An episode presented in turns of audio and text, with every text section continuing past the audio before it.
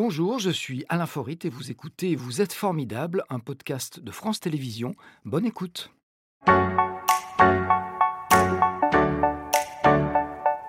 Bonjour Stéphane Croza. Bonjour. Petit namasté comme tous les jours, je vous laisse vous installer. Merci. Vous êtes euh, ethnobotaniste, historien d'art des jardins, jusque-là tout va bien. Vous dirigez le CRBA qui est le Centre de ressources botaniques appliquées, qui est situé près de Lyon. On verra ce que c'est dans un instant. En tout cas, c'est un organisme qui travaille sur l'avenir de notre alimentation à partir, on peut le dire, de ce qui subsiste d'un immense patrimoine naturel en danger. On va bien sûr s'intéresser à cette mission de première importance, mais aussi à votre parcours qui vous a conduit euh, dans cette commune de l'Ouest lyonnais. C'est notre première photo Instagram. Il s'agit de cette commune Charlie. Voilà, vous avez bien répondu, vous avez gagné un point. Charlie, c'est à 14 km de Lyon, c'est là où se situe la ferme Melchior, qui abrite le centre de ressources de botanique appliquée qu'on appellera CRBA maintenant. Mhm. Euh, qui était Melchior Philibert? Alors c'est un riche euh, marchand euh, lyonnais du XVIIe siècle qui a construit cette maison, une maison des champs, une villa de plaisance en fait au sud de Lyon, mais qui est aussi un domaine agricole. C'est un financier aussi, je crois. Absolument. Alors vous y êtes installé vous en 2019. Mhm. On peut dire que c'est le lieu idéal de travail, du travail en tout cas que vous effectuez euh, depuis la création du CERBES, c'est-à-dire depuis 2008 Oui, absolument. Alors c'est un endroit vraiment important pour nous parce qu'on euh, a à la fois euh, une mission de, conservation, d'études de, de, variétés anciennes, mais c'est aussi un domaine historique et au CRBA, il y a une partie où on travaille sur les jardins historiques, sur l'archéologie des jardins, la restauration des jardins. Donc voilà, ça permettait de tout rassembler dans un seul et même endroit qui est en plus un endroit formidable. Le CRBA, c'est quoi finalement, sa vocation?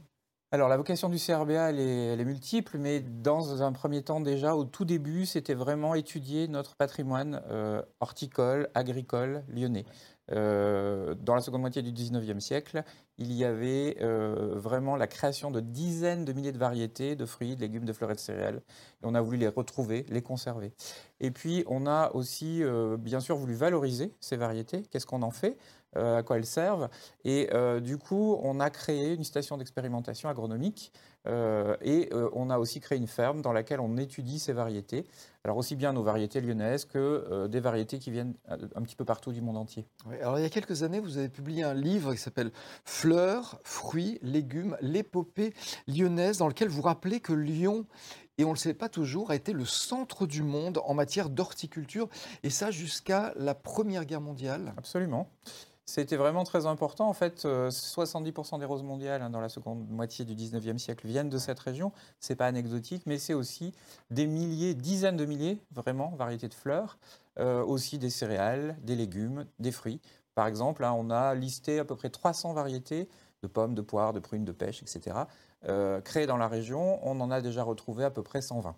Et pourquoi est-ce que Lyon était le centre du monde à cette époque-là? Il y a une raison particulière? Il y avait une concentration de gens compétents en la matière? Alors, il y a vraiment une spécificité de la ville de Lyon. Ça commence au XVIe siècle, en fait, toute cette histoire où Lyon est vraiment un grand carrefour. Bah, encore, on le dit aujourd'hui, enfin bon, la confluence, le carrefour européen. Mais en fait, les gens qui viennent de toute l'Europe construire cette ville, on parle beaucoup des Italiens, il y avait aussi les Flamands, les Allemands, les, les Espagnols, etc. Et chacun arrive avec ses graines, ses artistes, ses architectes, enfin, tous ces savoirs européens, la, fameuse gastronomie lyonnaise, elle est internationale au départ, elle vient de cette période. Et les végétaux qui vont avec, puisque bah, pour euh, pouvoir cuisiner, manger, on a besoin de ces végétaux. tout le monde a amené sa voilà. tambouille. Absolument. Alors aujourd'hui, on est face à un défi, on le sait, c'est d'adapter nos cultures à un changement climatique qui est pour le coup avéré. Cette adaptation, ne va pas être simple. Non du tout, puisque euh, bah, déjà on ne sait pas très bien où on va. C'est vrai qu'on parle souvent de réchauffement climatique, mais on voit concrètement dans notre quotidien euh, encore euh, là ces derniers jours que ce n'est pas que du chaud, euh, c'est vraiment un dérèglement climatique en fait. Parce qu'on confond climat et météo.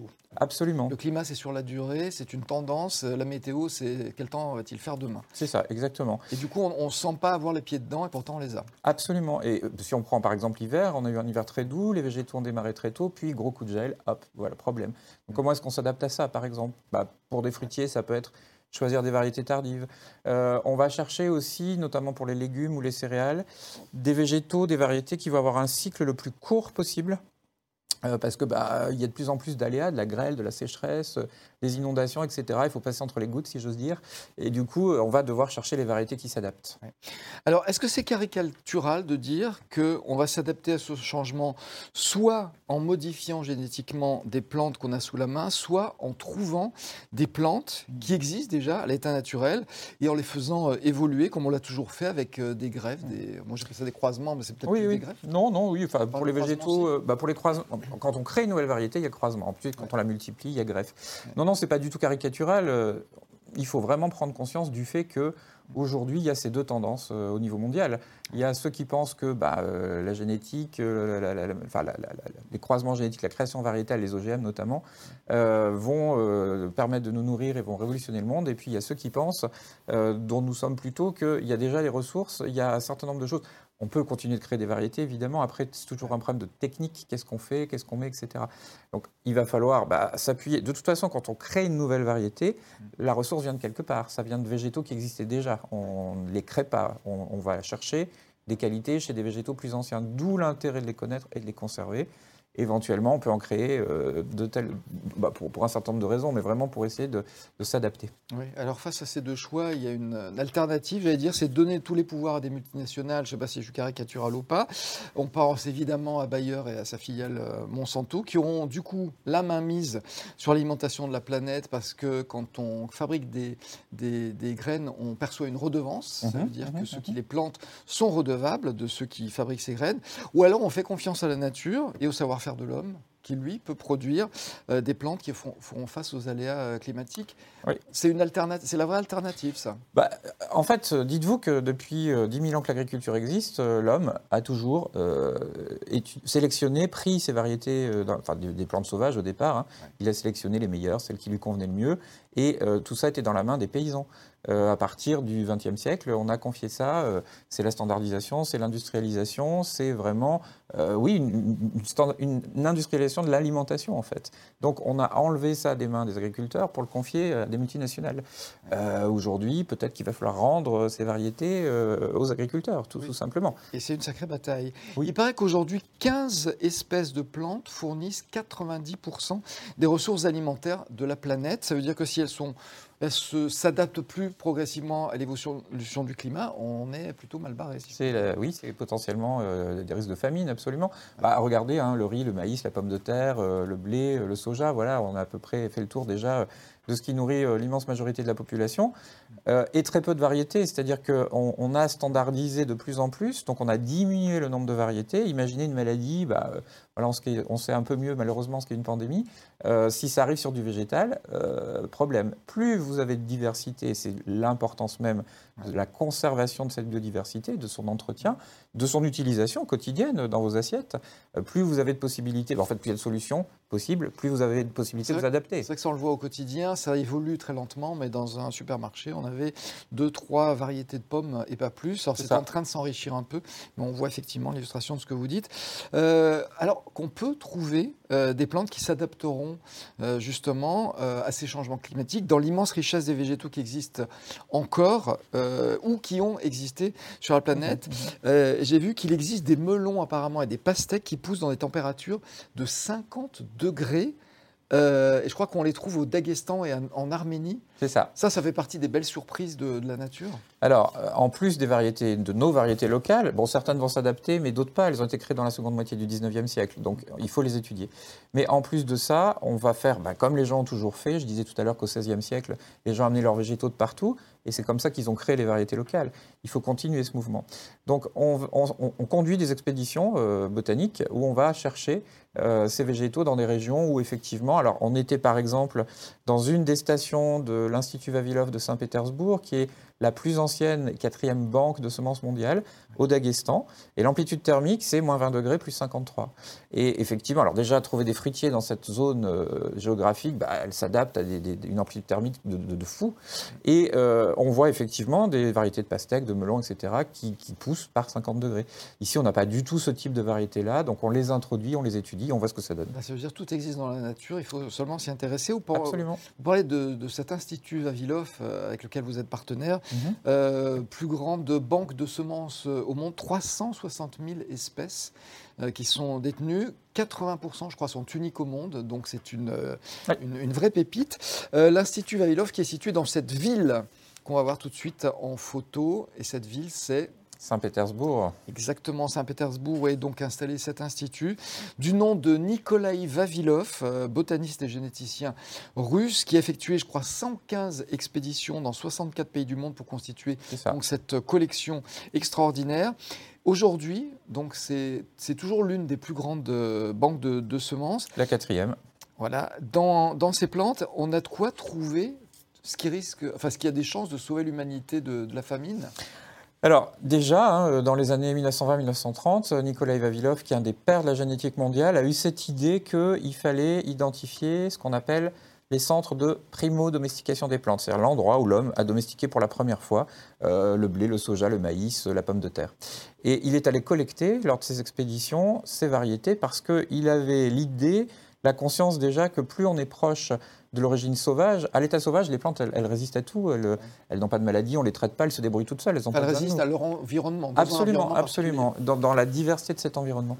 Donc il est allé chercher cette diversité-là. Et il s'est dit, la clé pour nourrir bah, son pays à l'époque, mais c'est aussi une, vision mondiale hein, qu'il a eue de, de, cette alimentation à l'époque, il est allé chercher ces variétés un peu partout. Et elles existent encore. Effectivement, 80% ne sont que là parce qu'elles ont été collectées avant la Seconde Guerre mondiale, avant l'industrialisation de l'agriculture et avant que quiconque se mette à créer ces banques de semences au monde. Donc il y en a d'autres des plus grandes, mais qui sont beaucoup plus tardives et, donc potentiellement un peu moins euh, intéressantes. Alors on dit toujours que les, semences, on peut les utiliser euh, pendant, pendant 10 ans, qu'après la graine est morte. Ces semences, elles sont très anciennes. Est-ce qu'on peut encore les utiliser ou pas? Alors bien sûr, elles sont euh, multipliées hein, régulièrement, mais elles sont aussi conservées de différentes manières. en congélation, par exemple, vous pouvez garder les graines 50, 70 Mais si on reprend l'exemple de l'Institut Vavilov, il y a la cryogénisation, azote liquide, hein, moins 196 degrés. Et là, on conserve des pollens, des greffons, etc., pour des durées beaucoup plus longues encore. Donc ça permet bah, de les avoir et de les ressortir en cas de besoin. Alors, il faut rappeler, je veux qu'on le rappelle quand même, euh, Vavilov, il est mort de faim au goulag, où l'a émis Staline, euh, en 1943, lui qui voulait sauver euh, les hommes de, la faim. Et l'Institut Vavilov, lui, est toujours dans une situation fragile. Mhm. alors, je crois qu'il y a 12 stations au monde de Vavilov. Oui, oui. Il y en a une seule hors de Russie, et c'est chez vous, en fait. Oui, oui, absolument. Alors, quel est le travail que vous faites en collaboration? Alors l'idée, c'était vraiment de s'inspirer de ces stations et du travail de Vavilov euh, en Russie. Aujourd'hui, à Lyon, ce qu'on fait avec nos variétés, c'est qu'on va les étudier. On va, on dit les caractériser. Elles sont grandes, petites, elles sont résistantes aux maladies, à la sécheresse, elles ont bon goût, elles ont de bonnes qualités nutritionnelles, etc. Mais on fait cette sélection de façon participative avec l'ensemble des utilisateurs, le consommateur, bien sûr, des chefs cuisiniers, des transformateurs, etc. Il faut savoir aujourd'hui que la plupart des variétés que vous trouvez dans vos supermarchés ont été créées par les grands semenciers dont on parlait tout à l'heure. Et les critères de qui on prend en compte bah, Ceux de l'industrie, de la transformation. Jamais seul l'agriculteur, jamais le consommateur, jamais vous et moi. C'est-à-dire la, facilité à les conserver, à les transporter, etc. C'est ça, ça, et le rendement. Pas leur qualité gustative, et leur, qualité... Donc nous, on cherche à vraiment euh, développer ça. Donc on va faire une sélection avec les, gens qui les utilisent, évidemment les agriculteurs au départ et les consommateurs. Puis ensuite, on va les tester, les goûter, parce que faire un travail sur des variétés qui finalement ne plaisent pas aux consommateurs, bah, c'est un peu dommage. Et enfin, on fait des analyses des qualités nutritionnelles, donc en laboratoire, euh, pour voir par exemple des taux de vitamines, de protéines, etc. Quelles sont les variétés qui développent le plus d'intérêt? Vous savez aujourd'hui que par exemple, pour les protéines, on va devoir de plus en plus se passer des protéines animales, parce que c'est très consommateur d'eau, c'est polluant, etc. Euh, on va chercher ces protéines dans les végétaux. Donc on fait des analyses pour savoir, par exemple, pas, le pois chiche, euh, le haricot euh, sec, quelles sont les variétés qui ont le plus de protéines? Alors, ce que vous me dites fait penser qu'on a une question formidable pour vous et qui est un petit peu en lien avec tout ça. On va l'écouter tout de suite, si vous le voulez bien. Stéphane, on dit qu'une pomme cultivée dans les années 50 contenait 100 fois plus de vitamines que les pommes cultivées aujourd'hui. On peut avoir l'espoir de retrouver un jour cette qualité perdue? Elle existe déjà en fait, mais c'est uniquement une question à la fois de variété et d'environnement. C'est-à-dire que dans chaque être vivant, d'ailleurs, pas que les végétaux, on a une génétique, un génome, hein, et c'est ce qui nous une fois que ce génome est placé dans son environnement, il va exprimer un certain nombre de qualités. L'histoire de la pomme, où il y, avait 100 fois plus de vitamines dans une pomme des années 50 au Canada qu'aujourd'hui, Bon, d'abord, ce n'était pas la même variété, c'était une variété ancienne française qui s'appelle Transparente de Croncel. Elle existe encore. Et ces, végétaux étaient cultivés dans des vergers euh, extensifs, c'est-à-dire que les arbres sont très éloignés des uns des autres. Donc ils ont suffisamment de nourriture autour d'eux pour capter cette nourriture. Prenez une variété moderne où vous allez planter les arbres tous les 70 cm et euh, vous allez mettre pesticides, engrais, etc. Il n'y a pas du tout la même qualité nutritionnelle à l'intérieur. Ils n'ont rien à manger, les arbres, du coup. Bah non, voilà. À part des, produits chimiques. C'est ça. Ils, sont poussés. Bah, en fait, c'est la culture hors sol en plein champ. C'est-à-dire qu'on va leur donner de quoi manger de façon chimique. On va tuer la qualité des sols, euh, des êtres vivants qui permettent de nourrir les, arbres. Et, en fait, c'est un cercle vicieux, alors qu'on peut vraiment, oui, retrouver facilement ce cercle vertueux. C'est par exemple l'agroforesterie, c'est euh, l'agriculture biologique, c'est tous ces phénomènes qui bah, se développent de plus en plus, de merci. Alors cette émission, on aborde des sujets, on, aborde aussi le parcours de l'invité. On n'a pas abordé votre parcours, mais il est assez riche. je sais que vous vivez en Chartreuse, donc au milieu de la nature. Absolument. Vous avez un CV qui est long comme 10 euh, bras, avec euh, une formation longue. Alors, lycée agricole de Brioude, licence d'histoire de l'art et d'archéologie à Clermont, euh, maîtrise de langue, histoire, civilisation du monde ancien, option archéologie. Ça vous intéresser à plein de choses. École d'architecture aussi. Euh, option, je crois, jardin botanique et, paysage à Versailles. Euh, vous êtes passé par le CNRS, vous étiez euh, chargé d'études. Est-ce que le, CRBA, c'est l'aboutissement de tout ça? Oui, oui, absolument. En fait, bon, je ne sais pas, depuis que je suis tout petit, il y a deux choses qui m'intéressent, c'est l'histoire et les plantes. Voilà, c'est comme ça. Et bah, j'ai toujours suivi ma passion. Et petit à petit, bah oui, je suis allé dans ces différents domaines. Et au bout du compte, je me suis rendu compte que je pouvais rassembler tout ça dans l'ethnobotanique, en fait. Et une fois que cette étude a été faite pour le CNRS, parce que l'idée, c'était effectivement de s'intéresser à ces variétés anciennes, lyonnaises, locales, etc. Euh, bah, à partir de ça, une fois qu'on a commencé à retrouver ces végétaux, on s'est dit, c'est pas possible, il faut pas les laisser s'en aller. Il faut qu'on s'intéresse à eux et on a créé le CRBA. Donc d'une passion vous avez créé un organisme qui est en train de rendre service à la population et qui nous sauvera peut-être de la famine ou qui participera, en tout cas. Bah, c'est une goutte d'eau euh, dans la mer, mais on essaie. Vous avez participé à la restauration du site de la Villa Médicis à Rome, du château Autrive à Issoire. Mhm. Donc c'était pour, pour vraiment euh, démontrer la, richesse de ce parcours. Euh, est-ce que vous proposez toujours aux particuliers d'adopter des graines pour les faire pousser au CRBA Et ça, c'est vrai que ça, c'est une, ça, ça illustre ce que vous disiez tout à l'heure pour c'est-à-dire que ce n'est pas un musée. Non. Euh, c'est une démarche participative. On travaille sur du vivant et donc il faut continuer à le faire vivre. Tout à fait, tout à fait. Alors bah déjà, l'objectif, c'est de, faire connaître ce travail, c'est d'expliquer à chacun, parce que très souvent, les gens nous disent, à, tout niveau d'ailleurs, mais moi, qu'est-ce que je peux faire? Euh, Je peux rien faire. Bah si, euh, chacun peut faire des choses, notamment si vous avez un jardin, vous pouvez nous aider à multiplier ces variétés. On confie mmh. une variété, pas plus, parce que sinon ça peut être un peu compliqué. vous cultivez ces graines, on vous forme, hein, c'est gratuit, les graines sont données gratuitement à condition qu'il y ait formation, parce que voilà, il faut savoir comment s'y prendre.